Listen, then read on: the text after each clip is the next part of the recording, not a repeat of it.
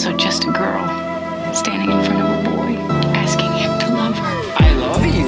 É, quer dizer morena em francês. Jack, I want you to draw me like one of your French girls. What about us? We'll always have Paris. Hello, stranger. Olá pessoal, eu sou Larissa Paiva Eu sou o Thiago Maia. e hoje no Supercuts a gente tem dois temas aqui.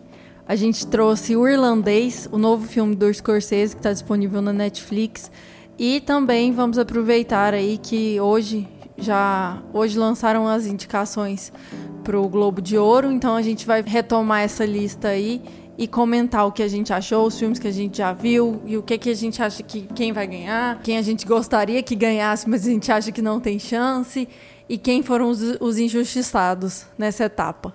Hoje é segunda-feira, dia 9 de dezembro. E, assim, é basicamente uma boa oportunidade pra gente meio que zoar com a ruindade do Globo de Ouro. Mas, assim, eu, eu dei uma olhada aqui nas indicações e, e todo ano é uma piada, né? O Globo de Ouro. Eu não sei se esse ano é muito mais piada que os outros anos. Tá, tipo, bem. Tem umas boas indicações, mas no, no geral é bem. É bem ruim mesmo, assim. Sei lá, eu não. Eu não. É um. Eis um prêmio aí que eu, que eu nunca espero nada de bom que venha dele. Eu gosto do Globo de Ouro pra gente ter uma prévia do que vai vir pro Oscar, né? Eu acho que a gente consegue ter uma previsão aí de quem serão os indicados, quem serão os premiados. Mas cada dia que passa eu confesso que tô ficando mais descrente em relação a premiações e mais desiludida. Eu, eu vou dizer o seguinte, é, eu acho que esse foi um dos melhores anos pro cinema nos últimos anos, assim, foi foi um ano de, com, assim, é, cinco, seis, sete, oito filmes incríveis, assim, na minha humilde opinião. Infelizmente, alguns desses filmes é, jamais seriam reconhecidos no Oscar, que em geral é o Globo de Ouro, né? Mas eu acho que, assim, tem algumas surpresas positivas aqui, que talvez a gente pode falar daqui a pouquinho. Eu acho que não tem nada gritante como teve ano passado com Bohemian Rhapsody ganhando o melhor filme, que foi, foi, foi sinceramente o meu filme, o filme, o filme que eu menos gostei ano passado e venceu o melhor drama. Então, assim, foi nem, foi nem como comédia, que é basicamente uma grande comédia aquele filme. Foi nem comédia, foi drama, então, assim, que é supostamente a categoria mais com mais requinte, né? Então, assim, é, eu acho que não teve muita coisa nesse nível esse ano, apesar de, tipo assim, você vai para melhor ator, aí tem o Daniel Craig em Knives Out, que eu acho que, assim, absolutamente não merecia. Mas, enfim, assim, eu acho que não, eu não tenho tantas reclamações como eu, te, eu teria em outros anos, muito porque, assim, o cinema, até o cinema mainstream mesmo, é, nos deu excelentes filmes esse ano. Então, eu acho que, tipo, deixou uma margem de erro menor para eles errarem, né? É óbvio que eles vão errar, como eles sempre erram, mas é, o material óbvio desse ano foi melhor, sabe? Então nós vamos organizar agora nossas ideias aqui, começando pela categoria principal, que é melhor filme de drama. Quem está concorrendo é 1917, O Irlandês, Coringa, História de um Casamento e Dois Papas. O que, que você achou, Thiago? Então, a gente não viu ainda 1917, o filme de guerra do Sam Mendes, é, que é um filme que tem, tem sido bem falado, assim, em termos de qualidades técnicas, se não outra coisa, né? E Dois Papas vai chegar para o público mais geral em, no fim de dezembro. É, vai vir no Netflix, na direção do Fernando Meirelles, com o Anthony Hopkins e o Jonathan Price. E aqui, assim, é, eu senti muita falta de, de Parasita. Se bem que Parasita podia entrar na comédia também, mas assim. É, eu, eu, eu, na verdade, eu nem sei se Parasita entraria de forma ou de outra, porque não é um filme americano, né? Não é um filme de um estúdio americano. Então, assim, eu não sei se ele estava concorrendo, mas eu senti muita falta de Parasita aqui. Porque tem gente que tem falado que, Parasita pode chegar para o Oscar como melhor filme. Então, assim, a, a, os outros três, História de um Casamento, O Irlandês e Coringa, eu, eu chutaria Coringa e colocaria é, Parasita ou algum outro, assim, como, por exemplo, Nós, do Jordan Peele, sei lá, qualquer, qualquer outro aí, porque eu acho que Coringa não tem esse pedigree, não. Eu não posso falar de 1917 e Dois Papos, porque ainda não vi. Então, eu, apesar de ter gostado de Coringa, eu acho que é um filme bem mediano, assim, pra concorrer com esses outros filmes. Acho que a Diastra teria mais Sim, valor aqui do que do que um, um filme como Coringa.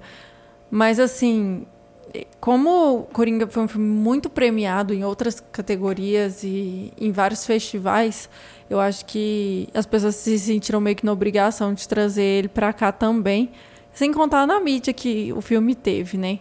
Assim, o, o, pro, pro Globo de Ouro era, era das, das escolhas mais previsíveis, né? É um filme que tá na mídia, um filme super famoso, um filme que agradou muita gente por aí. Então, assim, nesse sentido eu não acho que é surpreendente, não. Apesar de que, assim, se eles por algum acaso escolherem dar pra o irlandês ou História de um Casamento, eu vou ficar surpreso, porque eu vejo eles premiando Coringa, sabe? Nossa, eu vou ficar bem frustrada, mas assim, como de, costume, né? Assim, não não vai ser, não vai ser pior do que o ano passado, não. Que quem ganhou foi Bohemian Rhapsody, então, então paciência, né? Bora pra próxima. Melhor filme de comédia. Os títulos indicados são Dolomite is My Name, Jojo Rabbit, Entre Facas e Segredos, Era Uma Vez em Hollywood e Rocketman. Torcendo pra Era Uma Vez em Hollywood aqui.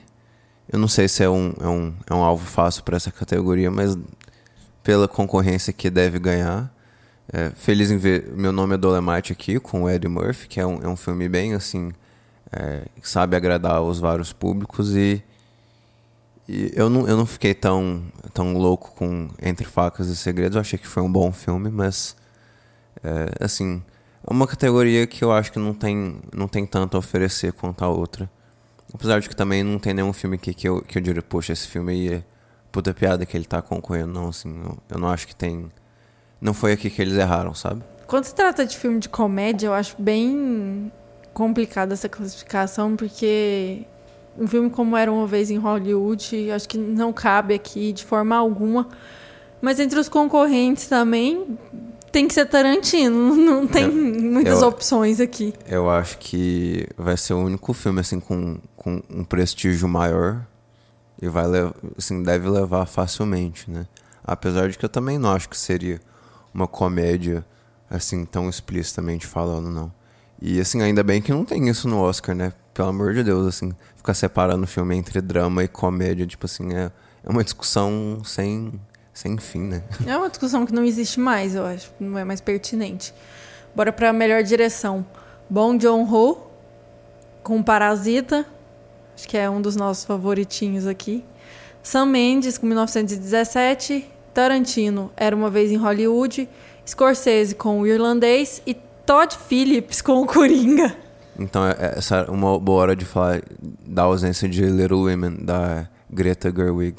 Nem, nem pros filmes, nem pra direção, assim, absolutamente comédia. O Todd Phillips tá aqui, tipo, é, é ruim até pros padrões do Globo de Ouro, eu, eu achei aqui. E, mas pelo menos Parasita tá aqui, então, assim, a direção do Bong Joon-ho foi super incrível, foi super super criativo. Eu achei que merecia estar em melhor filme, né? Então, assim, se eles pod- poderiam ter indicado ou não, aí, aí eu não sei exatamente por dentro da situação. Mas ele aqui tá indicado merecidamente. Martin Scorsese e Tarantino não tem muito o que dizer, né? Mesmo não sendo muito conservadora, eu daria o prêmio de melhor direção pro Scorsese. Eu acho que aqui ele, ele ganha em pontos muito singulares que talvez o Bong Joon-ho ainda precise melhorar um pouco, sabe? Então, em relação à direção, eu entrego nas mãos do Scorsese sem piscar, assim. Assim, a gente ainda, de novo, a gente ainda não assistiu 1917, mas eu, eu não eu não tenho muito porque lutar contra essa indicação pelo Sam Mendes é assim, pel- pelos trailers do filme a gente vê muito o trabalho do Roger Dickens, que foi quem fez a fotografia de é, dos filmes do Denis Villeneuve, né? Fez a fotografia dos filmes dos irmãos Coen. Ele fe- fez um filme que a, a Larissa gosta um pouquinho, que é Blade Runner 2049. Mas, assim, é, em termos de cinematografia, não tem como errar com o Roger Dickens, né? É, então, assim, eu tenho. Eu, eu- se eu vou gostar do filme ou não, eu não sei, mas eu tenho absolutamente certeza que ele tá num nível de qualidade técnica indiscutível, né? Eu tô sentindo falta de The Lighthouse aqui nessa, nessas listas. Assim, eu acho que Lighthouse não, não teria muita chance aqui. Pra quem não sabe, The Lighthouse, ou O Farol, é o, novo, é o novo filme do Robert Eggers, que tem chamado muita atenção pela direção preto e branca e minimalista dele. Eu, eu, eu achei incrível, assim, pelos trailers que eu vi. Mas eu acho que, assim, é, era esperar um pouquinho. Podiam ter dado pra Greta Gerwig, que era mais fácil, sabe? É, um, pelo menos uma indicação. Eu não, eu não esperava que um, um diretor independente como o Robert Eggers fosse reconhecido aqui ou em qualquer outra categoria. Pra... As melhores atrizes de drama, é, a gente tem Scarlett Johansson por História de um Casamento, nós tivemos Saoirse Ronan por Adoráveis Mulheres, a Charlize Theron por O Escândalo, Bombshell, né? É, a Renée Zellweger com Judy e a Cynthia Erivo, eu não, não lembro, não lembro dessa. Você conhece essa atriz? Não conheço. Por, pelo filme Harriet, então é, não sei dizer sobre essa atriz, mas é, eu acho que aqui tá bem na cara que a Renée Zellweger vai levar por, pelo filme que ela interpreta a Judy Garland. Então, assim, é o filme, pelo menos assim no Oscar é muito óbvio que esse tipo de atuação sempre leva algum personagem é, do teatro histórico assim que está reinterpretado de novo num filme que centra no personagem. Assim, o, o Oscar é campeão de, de valorizar esse tipo de inter, interpretação, né? Eu, eu, pessoalmente, eu senti falta da Lupita Nyong'o aqui. Exatamente, eu já ia te perguntar se sentiu falta de alguém. Ah, senti falta demais, eu achei que ela foi incrível em Nós. E, assim, ela, ela não entra em comédia, né? Então, assim, vai... Mas acho que também esperar que o, Globo de Ouro reconheça um, um filme de terror, sabe? É, é, é quase unheard of, assim. Ninguém, ninguém nunca viu isso acontecendo. Então, mas, assim, se eu fosse premiar alguma delas, eu acho que eu premiaria é, ou, ou a Saoirse Ronan, que eu adoro ela em tudo que ela faz em Adoráveis Mulheres, ou mesmo a Scarlett Johansson, que faz uma das melhores atuações dela em História de um Casamento. É, pelo menos esse reconhecimento eu achei positivo, apesar de que, sei lá, a ausência da Lupita aqui não me, não me cai bem.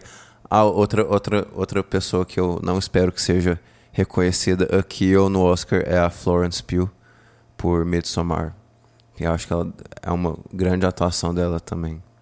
Então, ela não recebe indicações do Oscar, mas recebe um, um grande uma grande uma grande estrelinha do Supercuts. Uma grande estrelinha do Supercuts.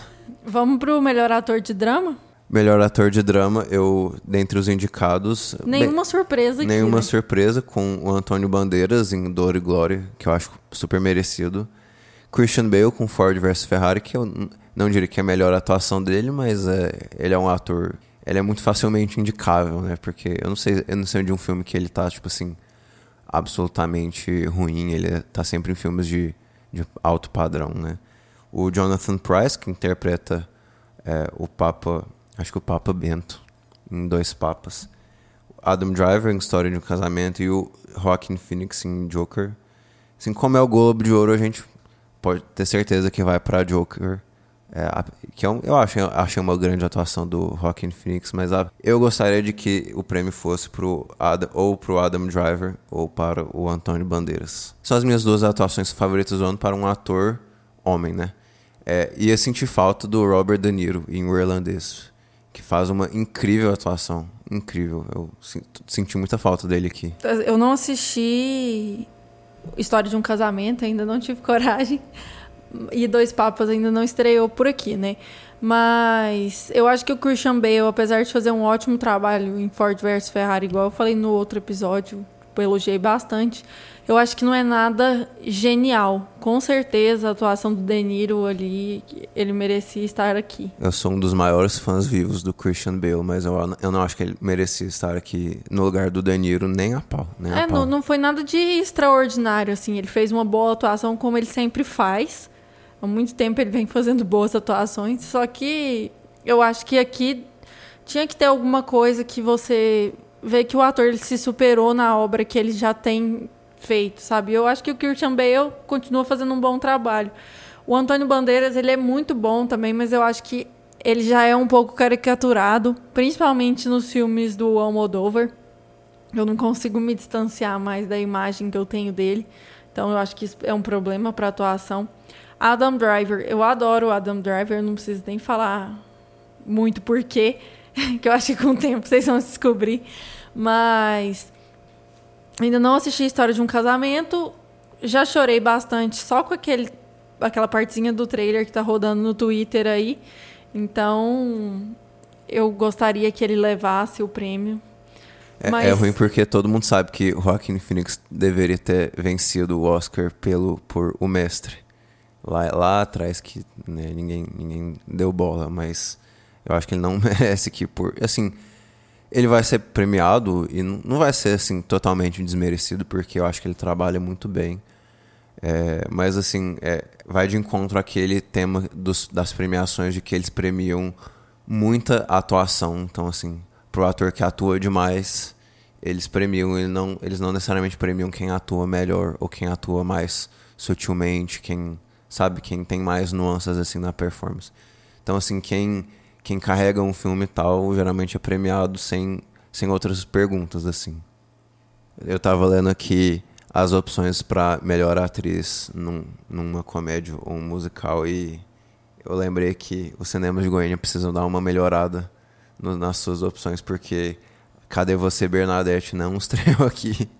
Então não sei se a Kate Blanchett tá boa ou não nesse papel, mas ela acompanha com a Aquafina de The Farewell, que é um filme da, daquela diretora chinesa-americana Lulu Wang, que é um filme que vai ser premiado. Eu acho que ele vai ser premiado alguma coisa ou outra no Oscar, que está sendo muito bem falado. A gente tem a Ana de Armas com Entre Facas e Segredos. É- É um papel que ela faz bem, assim. É, as pessoas vão lembrá-la de Blade Runner, que ela faz uma robô droid ajudante, psicóloga, amiga. Não sei, ela, ela é uma personagem divertida naquele filme.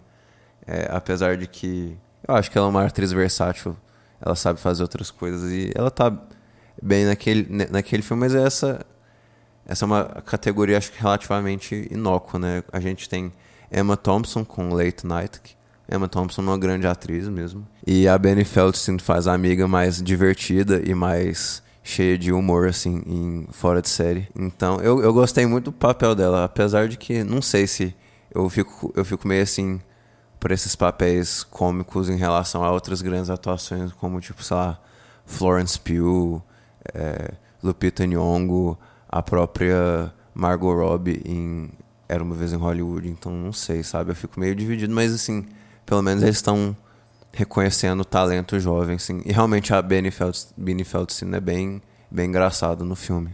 Eu acho que é complicado isso aqui, porque em Booksmart foi onde teve mais espaço para fazer uma boa atuação. Nos outros filmes, eu não assisti os outros filmes aqui, né? Mas o que eu percebo é que em Booksmart essa liberdade para fazer uma boa comédia parece ser maior. Eu acho que, assim, é... Knives Out é uma, é uma comédia eficaz, né? Então, não, assim, eu, eu não consigo engolir esse filme, assim como né, a proposta do filme pra mim já Agatha Christie ali já meio que Não, queima o filme é- por si só, sabe? E sinceramente, é um filme que ele não me leva nem pro lado comovente, tipo, vou me interessar pela história e ficar comovida, e nem pro lado da diversão. Não, ele é, ele é um filme bem, assim... Sessão da tarde. di- divertidinho nesse, nesse sentido, assim... é, você tem que saber quem que fez lá o crime e tal. Então, é, ele é divertidinho. E a, a Ana de Armas faz uma personagem que vomita toda vez que ela mente. Então tem esse fator cômicozinho, assim. Aí, onde, onde que, que existe o fator cômico que eu não percebi? Não sei, eu acho que talvez é, é, Jojo Rabbit pod- poderia ter entrado aqui nessa lista, enfim. Muito, é difícil a gente falar, porque muita coisa não chegou aqui ainda pra gente assistir. Mas o que a gente já viu, nada é muito surpreendente. Principalmente em relação à comédia. Acho que foi um ano dramático para filmes dramáticos. É, sem dúvida. Eu acho que dessas aqui eu tenho uma certa torcida pela Aquafina em The Farewell, que é um filme, de novo, assim, um filme chinês, né? Um filme diferente. Então eu tenho uma torcida pra ver a atriz sendo premiada aqui. Mas eu não, eu não, não sei se eu tenho muita esperança que isso aconteça. Vamos então para o melhor ator de comédia, começando com Daniel Craig em Knives Out. Ele tá, ele tem, o Daniel Craig tem um sotaque bem, tipo assim, sul dos Estados Unidos, sabe, assim, bem, bem ca- carregado, assim, que eu acho uma escolha não muito, não muito usual pra ele. Eu acho que ele trabalha bem no filme, mas não, não sei se eu, se eu ponho muita, muito meu dinheiro nele. Ele tem outras atuações melhores, é, digamos assim. A gente tem o Roman Griffin Davis, da, do Jojo, Jojo Rabbit Rabbit. talvez seja premiado aqui.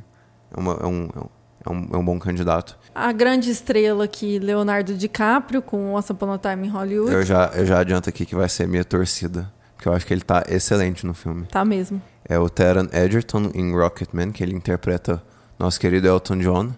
Esse filme, pra mim, é extremamente descartável dessa lista. Não, eu achei ele divertido. Eu, eu, assim, vindo de. De novo, vindo de Bohemian Rhapsody, que é um filme totalmente descartável. Esse filme sabe.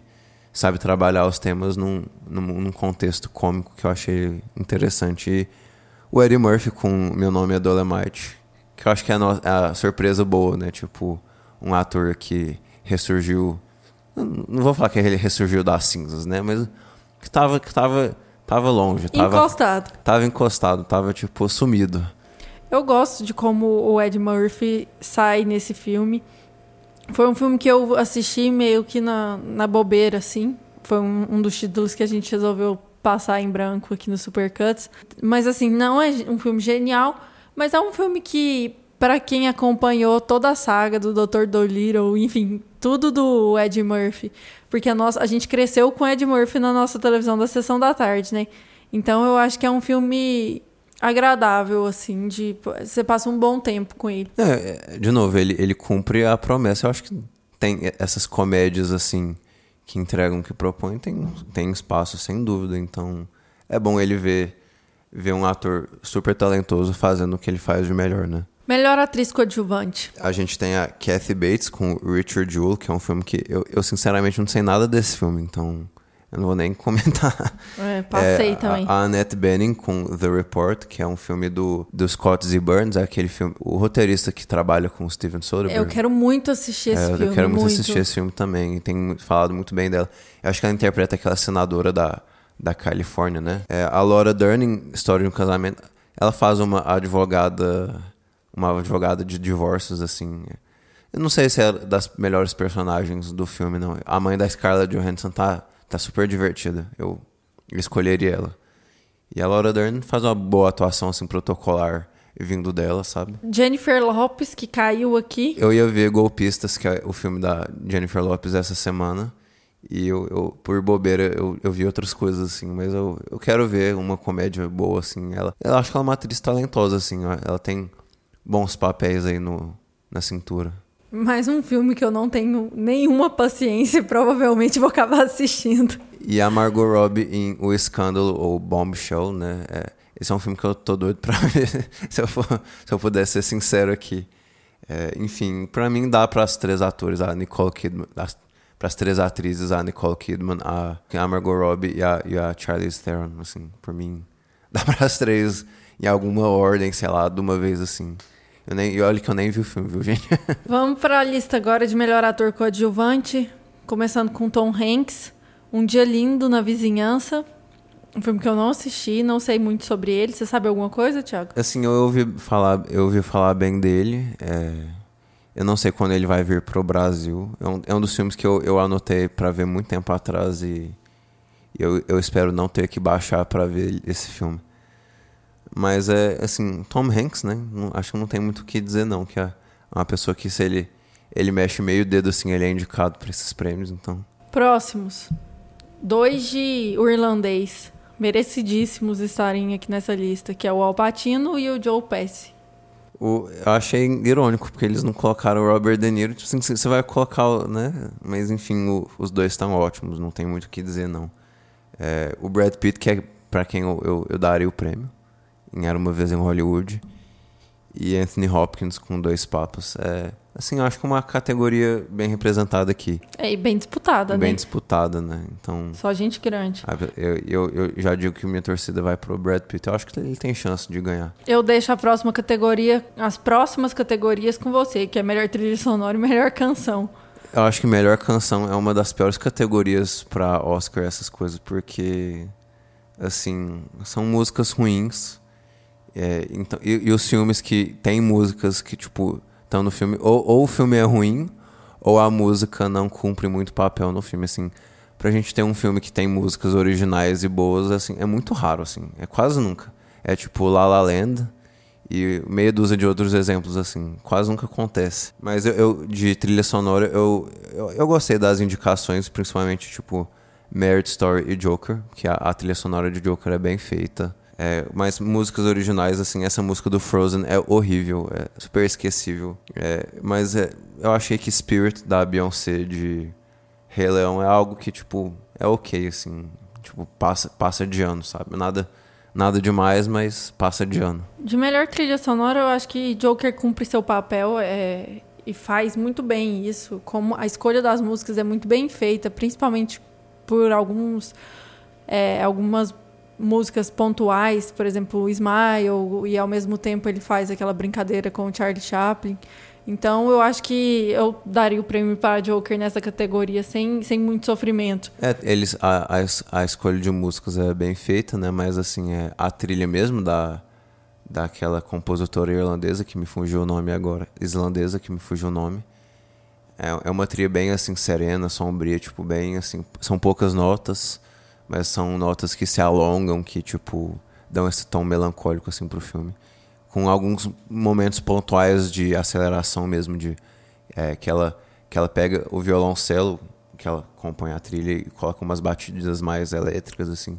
Eu, eu acho uma boa trilha e ela já tinha trabalhado bem em Chernobyl, então assim, se, se essa compositora for premiada, vai ser vai ser merecido por, por um bom ano dela. Vamos para melhor roteiro então. História de um casamento, Parasita, Dois Papas, Era uma vez em Hollywood e O Irlandês. E aí, Thiago, qual o seu favorito e qual você acha que vai ganhar? Meu roteiro favorito, eu acho que tem que ser História de um Casamento. É, Falando isso, corre uma lágrima ao mesmo é, é tempo. o roteiro mais bem feito desses aqui, apesar de que, pelo que eu li e vi assim, de Dois Papas, eu, eu acho que vai ser um, um, um bom filme, um, um filme assim, que representa bem o melhor trabalho do Fernando Meirelles. Mas assim, não vou falar por esse roteiro, os outros quatro são ótimos roteiros. Eu gosto muito do roteiro de Irlandês também, assim. Ele é bem impactante, ele é bem muito bem escrito. Mas eu, eu tô torcendo pra História de um Casamento. E assim, infelizmente não vão premiar Parasita, mas também é um ótimo roteiro, sabe? É, que eu acho que a briga vai ser uma briga boa, assim, de assistir. Eu não assisti ainda a história de um casamento, nem Dois Papas, né? Mas, por enquanto, o irlandês fica com o melhor roteiro. Filme estrangeiro agora. The Farewell, ainda não estreou aqui. Os Miseráveis. Dor e Glória, ótimo, inclusive. Parasita.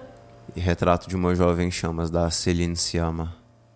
E aí, quais você assistiu? Quais você acha que leva? Eu, eu acho que esses vão ser os mesmos cinco que vão pro Oscar, assim. Eu, eu não vejo porque vai mudar. É, a gente falou de A Vida Invisível no episódio passado. A gente já gravou um episódio sobre a vida invisível e aí a gente ainda vai lançar para vocês, mas a gente ainda tem esperança que vai, eu pelo menos tenho. Eu acho que esperança é a última que morre, né? Mas é, eu, eu acho difícil fugir desses cinco filmes aqui. Eu, eu não, mas eu, eu confesso que eu não sei muito dos Miseráveis, assim, eu não, eu não sei muito desse filme, se ele realmente é bom ou se ele tá sendo indicado pelo nome mesmo, assim. É, mas os outros filmes são ótimos filmes e eu acho que Parasita deve levar. Apesar de que eu, eu tô doido pra ver Retrato de uma Jovem em Chamas. Eu acho que Dor e Glória leva essa. Enfim, né? Se ele, não, não, vai ser desmerecido, não, tipo, né? Um, pe- um prêmio, um prêmio, tipo assim, Almodóvar fazendo um filme da vida própria, né? Tipo assim, é bem, é bem apto pra levar um prêmio.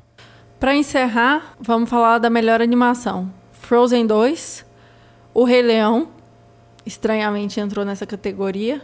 Missing Link, Toy Story 4 e Como Treinar Seu Dragão, acho que é o 3 já. É o 3, é o terceiro. É.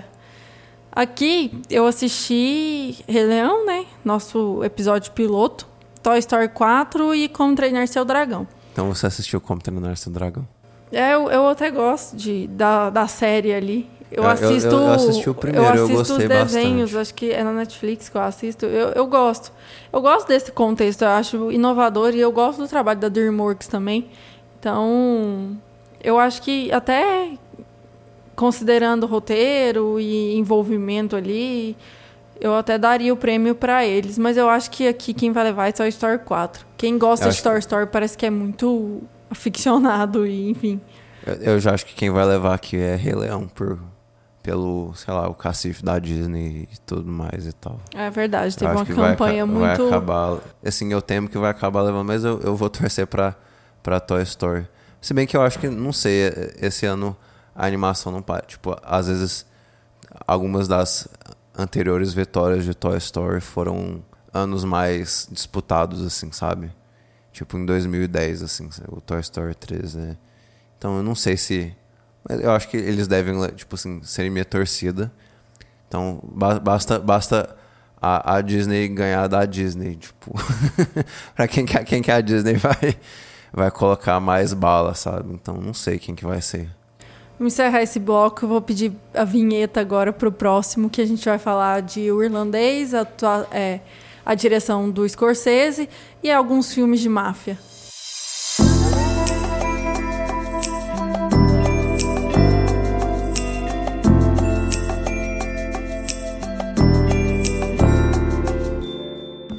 Então, eu acho que é um momento importante aqui pra nós que a gente vai falar de um filme do Scorsese pela primeira vez. Então, acho que é importante a gente falar um pouquinho das nossas impressões gerais sobre o trabalho dele antes da gente falar de O Irlandês. É, e aí, o que, que você quer dar do Scorsese pra gente, Larissa? Eu não sou a maior entusiasta do Scorsese. Confesso que O Irlandês foi o filme que eu mais gostei e mais me surpreendeu.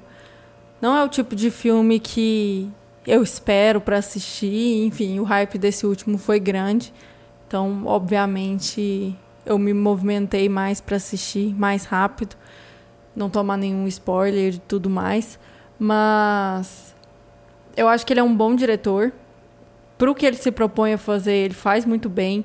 Ele não ousa demais. Ele traz muito das raízes dele. Ele traz muito de Nova York. Ele traz muito do que ele é para os filmes dele. Eu acho isso bem, é, eu acho isso bem nobre da parte dele, porque você faz o que você sabe, você faz o que você tem contato, você conta uma história que você já ouviu e já viu ser contada. Então eu acho isso bem interessante. Eu acho assim que nessa década, ah, assim, alguns dos, dos filmes mais elogiados, mais falados, mas foram tipo assim, filmes pessoais, né? Aí aqui eu, eu coloco tipo um Moonlight da vida, né? Um tipo até mesmo Roma da vida, um Dor e Glória da vida, tipo esses filmes. Eu acho que esse foi o tipo de filme que foi assim é, enaltecido pela cinefilia mundo afora, sabe? Eu acho que o Scorsese não é um, um cineasta muito. Tipo, ele é. Não é que ele não, é, não seja pessoal, né? Mas eu acho que ele não conta histórias pessoais nos filmes deles, né? É, então eu, eu me surpreendo que, tipo, ele é muito teimoso, assim, ne- nesse estilo peculiar dele. Eu me surpreendo que ele tenha feito quatro ótimos filmes essa década, começando com A Ilha do Medo, lá em 2010, e ele é, ele é um diretor já, assim, com uma certa idade. Não, nenhum outro diretor da geração dele conseguiu ter essa relevância que ele tá tendo, assim, tipo... cê- cê- tipo cê, por exemplo, você sabia que esse filme teve... Esse ano teve um filme do Brian De Palma? Não assisti. Não, eu, eu também não, tipo... E o Scorsese tá, continua dominando a conversa, assim. Mas eu acho que é porque aqui ele fez um- uma associação muito boa com a Netflix, né? Não, mas mesmo, mesmo assim, Lobo de Wall Street, todo mundo foi ver. É, Hugo Cabré. É, cinco filmes, nada. Hugo Cabré, eu acho que já foi uma parte bem pequena, assim, e muita gente foi porque foi pra assistir um filme infantil. Então Não. eu acho que, assim, o Lobo de Wall Street, ele é um filme que chama muita atenção pela proposta dele. Foi um, um filme, ele foi meio que isolado na época, então ele fez mais sucesso. E agora ele só conseguiu emplacar o irlandês por causa dessa parceria de sucesso aí que não tem Não, como, mas- gente. A distribuição que a Netflix fez, o movimento que a Netflix fez. Inclusive, ele nunca foi, ele nunca deve ter ido tanto na mídia divulgar o filme igual ele foi com esse último título. Ah, eu, eu acho que todos os filmes, de, tipo, A Ilha do Medo fez muito sucesso. É, Hugo Cabret teve uma certa bilheteria boa e foi indicado ao Oscar de melhor filme. Foi um, foi um ano relativamente fraco, mas mesmo assim foi indicado ao Oscar. Lobo de Wall Street foi indicado ao Oscar, ganhou muito dinheiro na bilheteria. Silêncio foi assim um grande sucesso dele, também foi indicado ao Oscar. É, o que eu quis dizer, tipo, dos diretores da geração dele, tipo, é, ele com certeza vai ser indicado por o irlandês, assim, não precisa nem tem nem muita conversa. Eu acho muito nobre e, e muito interessante mesmo assim como um diretor consegue sobreviver há tanto tempo e assim fazendo filmes relevantes que estão que estão carregando a, a, conversa assim. Uns fazem mais sucesso outros fazem menos. Ele tipo é, você não deve ter visto porque não é eu sei que não é muito seu, seu, seu. Mas o documentário do Bob Dylan que lançou na Netflix tipo é um é um ótimo documentário, um ótimo, uma ótima peça de cinema, assim, sabe? É, ele, assim como a gente já falou do Tarantino, o Scorsese é um, um, diretor muito apaixonado pelo cinema e pelo que ele faz. Eu acho que diretores assim, você reconhece o trabalho deles, sabe? Você vê que tem uma entrega muito grande para fazer filmes diferentes, com propostas diferentes, e existe um mergulho ali naquele universo. Ontem mesmo eu tava assistindo A Cor do Dinheiro. Já viu esse filme? Não. É, eu não acho um, um filme, tipo assim, muito, muito, muito, muito, muito, muito bom, mas é. Ele tem, ele tem várias falhas, mas, tipo, em várias cenas do filme, tipo, o jeito que ele vai gerando a câmera para mostrar, tipo assim, aquelas tensões ali no jogo de sinuca. É, é uma coisa, assim, muito, muito maestral mesmo, assim. É muito, tipo muito, tipo assim, qualidade técnica indiscutível, né? E eu acho que é o que eu, que eu acho que eu, e a Larissa a gente concorda que em termos assim de qualidade técnica e de um certo nível assim de produção, ele vai entregar sempre, sabe? É, eu acho que ele merece, inclusive, um, um episódio dedicado à obra. Assim, Ai, Deus me livre, são, são tipo 700, 700 filmes. Deus eu assisti alguns nessa última semana e, e assim, é aquilo. É um filme. É... Ele tá sempre acima de oito ali. É difícil um filme dele ser mal feito, ou ruim, ou largado, assim. Ah, e, e os filmes dele, tipo. Eu, eu não sei de um filme dele com menos de duas horas. Assim, o que o mais curto que eu consigo pensar é o Rei da Comédia, que tem um pouquinho menos de duas horas, mas mesmo assim, tipo, é, Gangue de Nova York são três horas e tanto. Mas é, te incomoda? De... Não, eu não, eu adoro os filmes dele, né? Não, mas, mas assim, é... te incomoda no geral filmes longos? Eu, assim, eu me incomoda filmes longos que não desenvolvem história. Tipo, foi meu problema com, por exemplo, Boyhood, sabe? Uhum. Do Richard Linklater. Eu acho que falta um certo desenvolvimento da história e tal. Acho que a gente já pode falar de, de irlandês, porque a grande polêmica desse filme foi o, a duração. Tipo, as pessoas vão falar mais desse fato do filme do que o filme em si, porque pelo menos parece que a gente como seres humanos não estamos mais aptos a, a ver um filme com essa duração mais assim parece que essa época já foi. É, eu confesso que não é um problema para mim nenhum dos jeitos sabe? Se eu tô no cinema eu fico o máximo possível dentro da sala sem sair. Mas se eu tô em casa eu não sofro se eu quero pausar sabe? Eu pauso mesmo busco uma pipoca volto essas pausas de 5, 10, até, sei lá, 20 minutos, elas não atrapalham no, no meu, na minha percepção do filme. Mas assim, acho que cada um tem liberdade aí para assistir como quiser. Eu não gosto de dividir, por exemplo, assistir metade hoje, metade amanhã. É, isso que eu ia isso falar. Me incomoda. É, Agora, falar. as pequenas pausas, eu acho que cada um sabe de si. Eu não sou das pessoas que mais reclama de duração de filme, né? Sempre quando eu reclamo, é nessa linha que você fala, tipo, deu possivelmente ser forçado a interromper o filme. Tipo, quanto mais. Aí a gente, eu, eu, eu e a Larissa, a gente assiste filmes correndo o tempo inteiro, tipo, uhum. na fila do pão, na fila do banco, tipo, é, eu já assisti filme no banco do carro, assim, no celular. Eu lembro que, tipo, eu tava em São Paulo esses dias e aí eu fui ver O Hospedeiro, aí eu fui ver no celular, tipo. Não, não é um filme de celular, eu confesso, mas enfim. Não, eu, eu não sofro mais. Eu sou da teoria, já principalmente agora com Supercuts, que é melhor eu assistir do que deixar para o momento perfeito, até porque esse momento perfeito a gente tem uma vez por semana, que é a hora que a gente consegue no cinema. O resto tem que ser no improviso, é na televisão do quarto mesmo, menor, com o som ruim ou enfim, com mais gente em casa também, que eu acho que é o meu maior sofrimento hoje, é o, movimento, é o entre e sai, é o barulho de outras pessoas que mais me incomoda. Mas é assim, gente, é cada um consome de uma forma, acho que a nossa geração, principalmente as mais novas, que a gente vai consumir esse filme de uma forma extremamente diferente. Vai ter gente consumindo igual série, sim, e eu acho que fazer o quê, né? É, assim, se a pessoa consome igual série e gosta, tipo, legal, top, né? Mas eu, eu, eu assim, eu tive a oportunidade de ver, de, de ver o filme no cinema e eu não teria trocado por vê-lo em casa, tipo, eu eu achei ótimo tê-lo visto no cinema sem pausa, sem nada, tipo, da, da forma tradicional mesmo. Apesar de que eu tenho certeza que, tipo, se eu fosse ver em casa, eu ia gostar do mesmo jeito, mas assim, eu valorizei esse, essa, essa espécie de ritual vendo irlandês. E eu, eu, assim, minha opinião sincera, tipo, o filme passa voando, sabe? Assim. E assim, você pode dizer que o ritmo dele é lento, no sentido tradicional da coisa, mas assim, a história é tão envolvente, é tão bem trabalhada que, tipo, assim, eu, eu realmente assim não vi o tempo passar, de verdade. Eu não acho que ele seja um filme lento, eu acho que ele é um filme detalhista. O tempo todo tá, ele está te mostrando, ele está te contando uma história. Eu lido mais com filmes lentos quando não tem nada sendo contado, é só uma contemplação ali, sabe? Por exemplo, sei lá, 2001.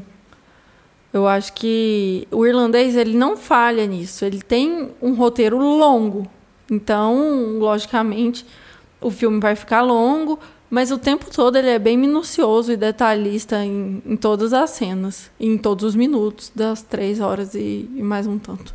Não, igual você, igual você, Larissa, eu adorei, tipo assim, a atenção aos detalhes, os pequenos olhares e as pequenas palavras, tipo, é, esperar de fora de um carro, assim, sabe esse tipo de coisa pequena que que assim, às vezes, a, às vezes a gente nem sempre valoriza. Eu aqui teve de um montão e é por isso que isso faz um filme tão incrível assim, sabe?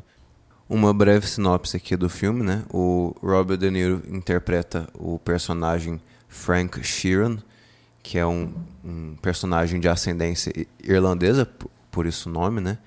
Que, que vai entrando assim devagar, mas devagar e sempre para o mundo do crime, é, por associação com um chefe da, da, da máfia, Russell Buffalino, que é interpretado pelo Joe Pesci. E é um detalhe que eu acho assim, a vida não é tão difícil assim, tipo, é óbvio, é óbvio que um filme com direção do Scorsese, com De Niro, Joe Pesci e Al Pacino, é óbvio que esse vai ser um filme bom, tipo, logo de cara a gente já sabe que tipo vai ser um filme de, no, de nota, vai ser um filme que assim, não precisa, a gente não precisa pensar tanto assim, sabe? A gente pode falar que é um filme sobre o tempo, né? É como o tempo passa. E, enfim, eu acho que deve ter sido um set muito emocionante. Um set de gravação muito emocionante, assim. Porque a, a história. de velhas amizades também, né? Sim, a história de todos os atores deve ter passado ali na cabeça deles o tempo todo, em todas as cenas. Para quem não conhece, os três atores são muito famosos pela carreira em filmes de máfia. O The, The Irishman é um filme de máfia, mas eu acho que é muito mais um filme contando como a máfia envelheceu. E é um filme sobre cinema também, como o cinema de máfia envelheceu. É, é um filme de um diretor de cinemas de máfia sobre a máfia envelhecendo com atores de máfia que envelheceram. Tipo, é bem meta-cinemático nesse sentido. Né? Eu fiquei mais tocada do que eu imaginei que ficaria com esse, esse filme. E é muito é muito interessante, assim. Eu não, não era pessoa do, dos filmes de máfia, de verdade, assim. Acho que eu, eu, tinha assistido, sei lá, um filme de máfia. E fui assistir tudo. Eu devo ter assistido uns 10 títulos nessas últimas semanas. É muito bom como cada filme ele tem sua personalidade, personalidade forte e marcante. Cada filme conta uma história particular e, ao mesmo tempo, está falando de um grupo muito grande. Aqui no irlandês, essa história ela é contada no geral, só que ao mesmo tempo está muito presente nos sentimentos dos, dos atores ali, dos personagens. Esse sentimento ele extrapola a relação que um tem com o outro e já mostra como é a relação deles com o mundo, como a máfia se relaciona com o mundo, como um mafioso se relaciona com sua família, com seus amigos, quem são seus amigos, onde eles vivem, o que eles comem. Eu acho que é um, um filme. O Scorsese ele fez um filme para fechar com chave de ouro, assim, o que ele achou que se ele não fizesse ninguém faria mais. É, foi no meio de várias críticas a filmes da Marvel e, e tudo mais que ele traz um filme como esse. Até ajudou a fazer o marketing pro filme, vamos ser sinceros aqui. Claro, né? claro, com certeza. Aí o, o embate ficou entre Marvel é, não é cinema e Scorsese e, e filme de máfia é cinema, sabe? Eu acho que isso a gente pode deixar para outro episódio para discutir, mas o trabalho dele foi muito bem feito, isso não há dúvidas. E o Irlandês como filme de máfia é um dos meus, ficou entre os meus favoritos depois dos poderosos chefões aí da vida. Olha só, olha. Eu tô, eu tô emocionado a escutar isso porque até pouco tempo atrás a Larissa não dava muita bola para poderoso chefão, então assim, momento histórico aqui no Supercuts.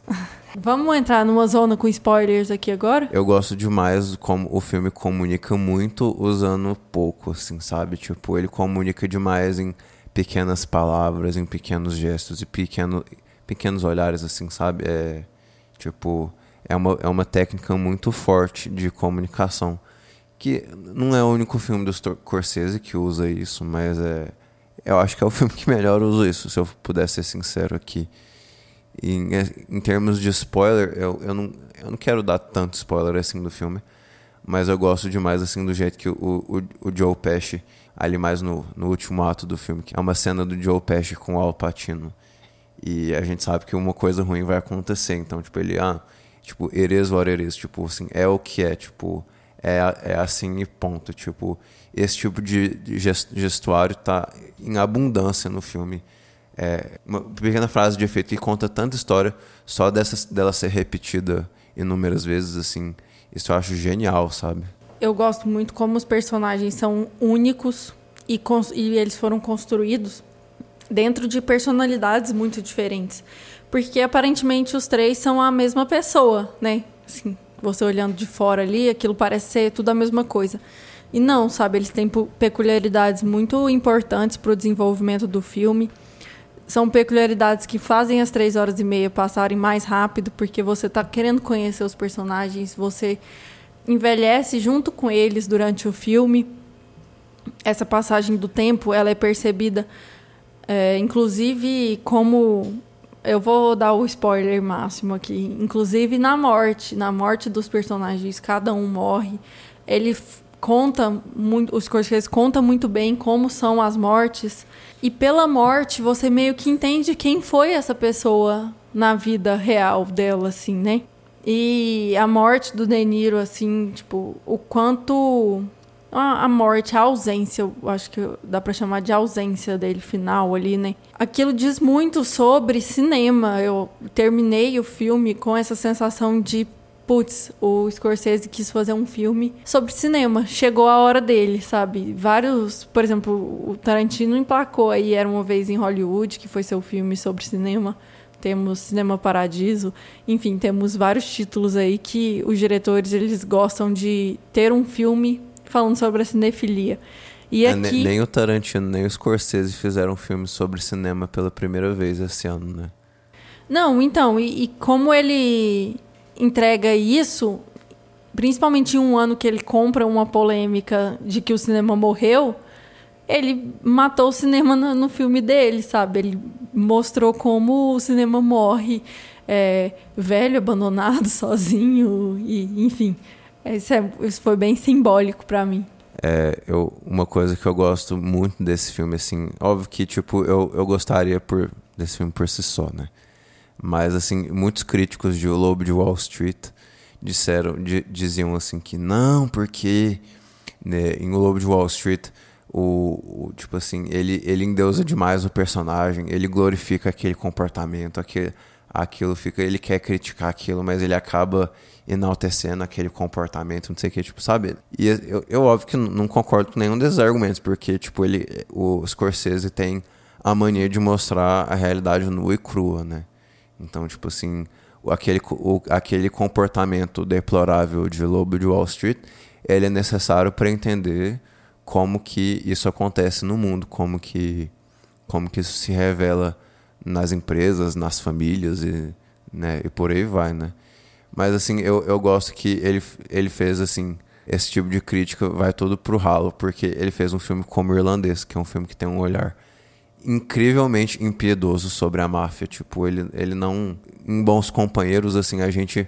É fácil se, se, se levar pelo fuzuê e pelo. É, a gente, ele começa com o histórico com Goodfellas, né? Depois Cassino, Infiltrados e agora com o, o Irlandês. Eu acho que ele começa bem e vai só denegrindo mais a imagem da máfia, ela vai ficando cada vez mais caída, capenga e por aí vai. É, assim, A Cor do Dinheiro é um filme sobre. Não é sobre máfia, máfia, máfia, mas assim, é um filme sobre apostas e ganância. E, então, e, e Lobo de Wall Street também é sobre. É tangencialmente aí sobre máfia também.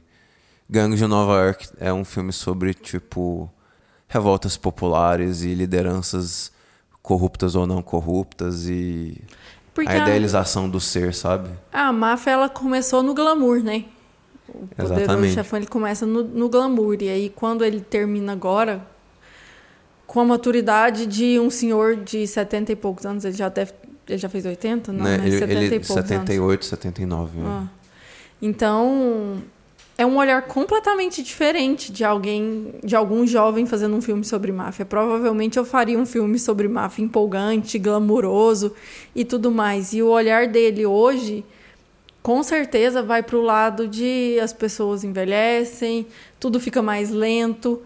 É, o sistema da máfia ficou mais lento, os mafiosos, os chefes, eles envelhecem e morrem, e outras pessoas com menor competência pegam o bastão, porque é isso que ele conversa ali.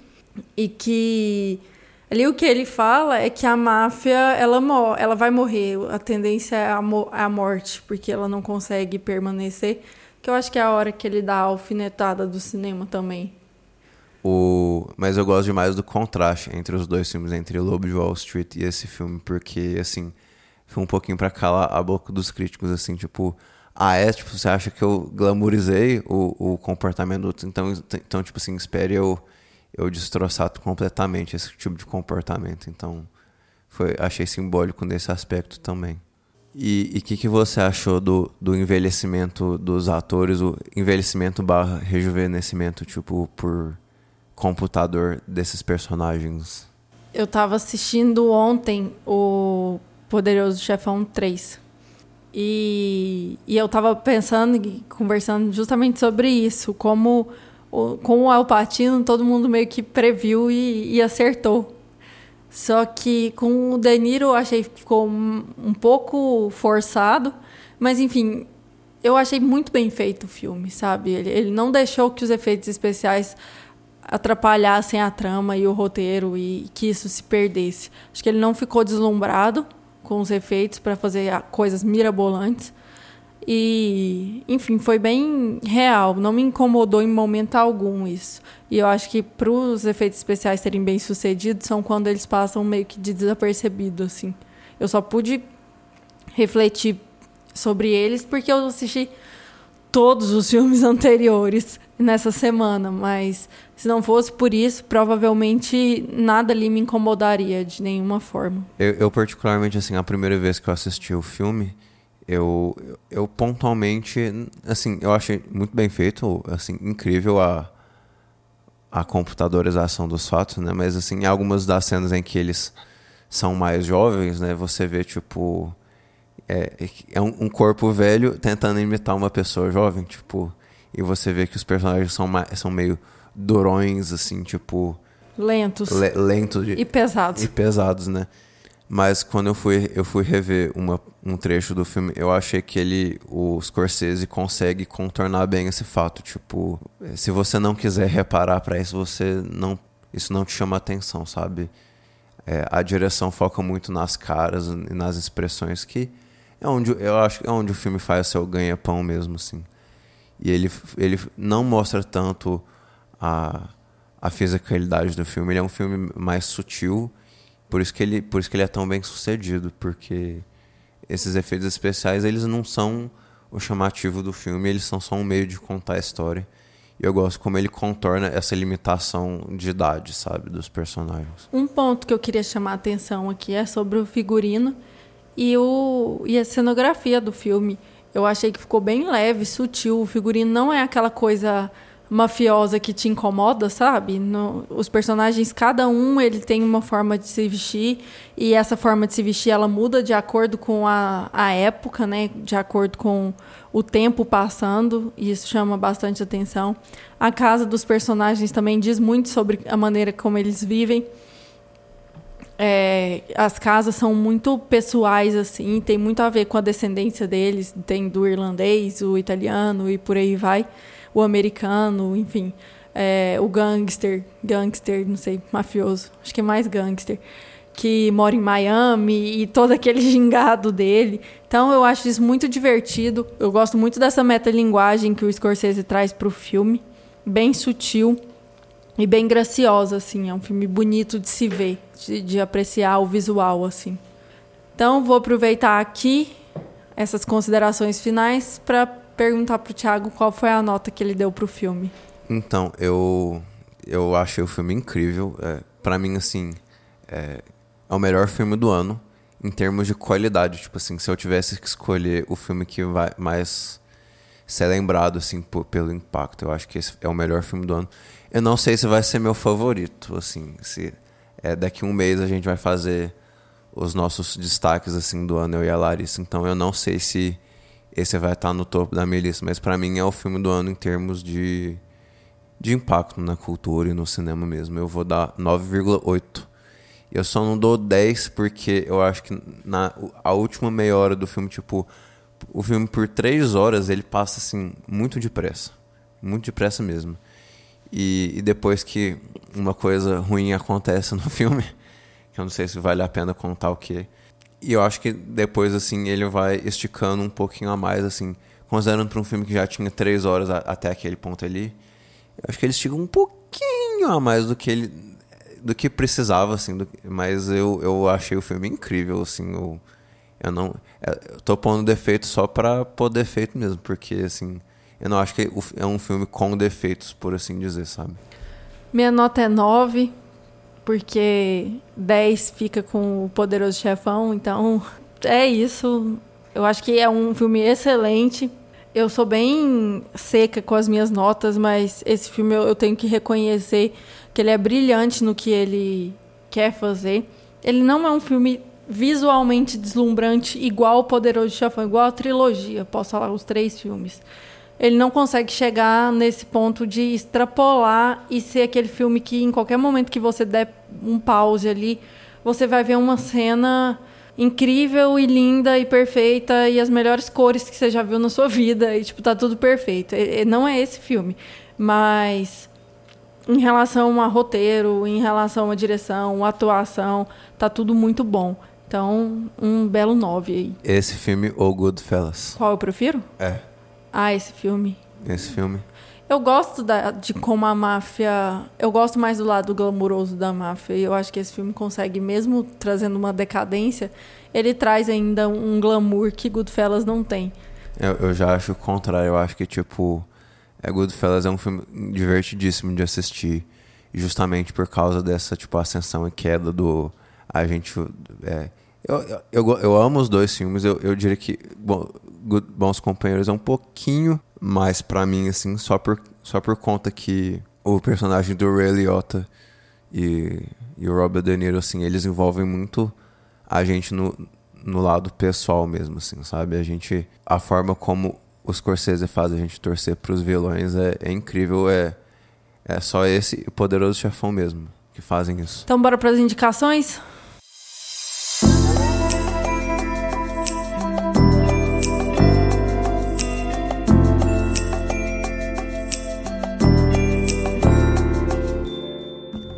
Minha, indicação de hoje é.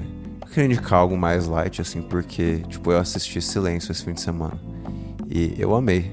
Achei incrível. Mas eu queria indicar algo menos pesado, porque Silêncio é puta merda, assim. É, eu adorei o documentário do Scorsese esse ano, o Rolling Thunder Review, que é uma, um documentário sobre uma turnê dos anos 60 do Bob Dylan. E é assim, é pra, pra quem gosta de Dylan, pra quem gosta do tipo. O Scorsese tem um, um excelente documento. Tem excelente. O Scorsese é um, é um ótimo diretor para falar de música. Eu não sei se isso é, é óbvio para as pessoas. Ele fez um, um filme legal sobre a turnê dos Rolling Stones, ele fez um documentário excelente sobre o George Harrison. E, um, e óbvio que um dos filmes mais famosos deles é The Last Waltz, que é um, a última valsa, né? Tipo, a despedida da banda The Band. Mas enfim, ele é um ótimo diretor para falar de música. Música é um, é tema muito pessoal para ele. E eu gostei muito desse, foi assim, desse ano, foi super super bem feito, super bem produzido e é uma história tipo Bob Dylan é um músico que não tá muito no ele, ele adora fugir dos holofotes, né? Então assim, a gente não, não, não é frequente que a gente vê ele, tipo assim, sendo sincero, ele sendo. Ele sendo aberto com os fãs. Então, é muito legal um documentário de alguém que tem o acesso a esse tipo de coisa, né? E ele não decepcionou aqui. Eu vou indicar a Scorsese também, mas eu vou indicar um, um documentário para os cinéfilos que gostam de estudar cinema é Il mio viaggio in Italia, My Voyage to Italy. É um documentário de 99, onde o Scorsese ele fala sobre o cinema italiano. Ele vai falando sobre os filmes dele favoritos. É como se fosse um livro que você assiste, óbvio, nas mãos de um ótimo cineasta, né? Então fica a dica para vocês. Eu acho que se digitar aí na, no Google, vocês vão encontrar uma forma de assistir. Queria agradecer, pessoal, todo mundo que está aqui está ouvindo a gente até agora, que está dando feedback. A gente está nas redes sociais como supercutspod. Estamos disponíveis para dúvidas, para conversar, para sugestões, o que vocês quiserem. E é isso, pessoal. Até a próxima. Pessoal, muito obrigado por nos terem ouvido até aqui. É, hoje foi um pouco mais longo que de costume, mas eram dois temas importantes para serem discutidos. Assistam o Irlandês, assim, sem medo. E até a próxima, pessoal.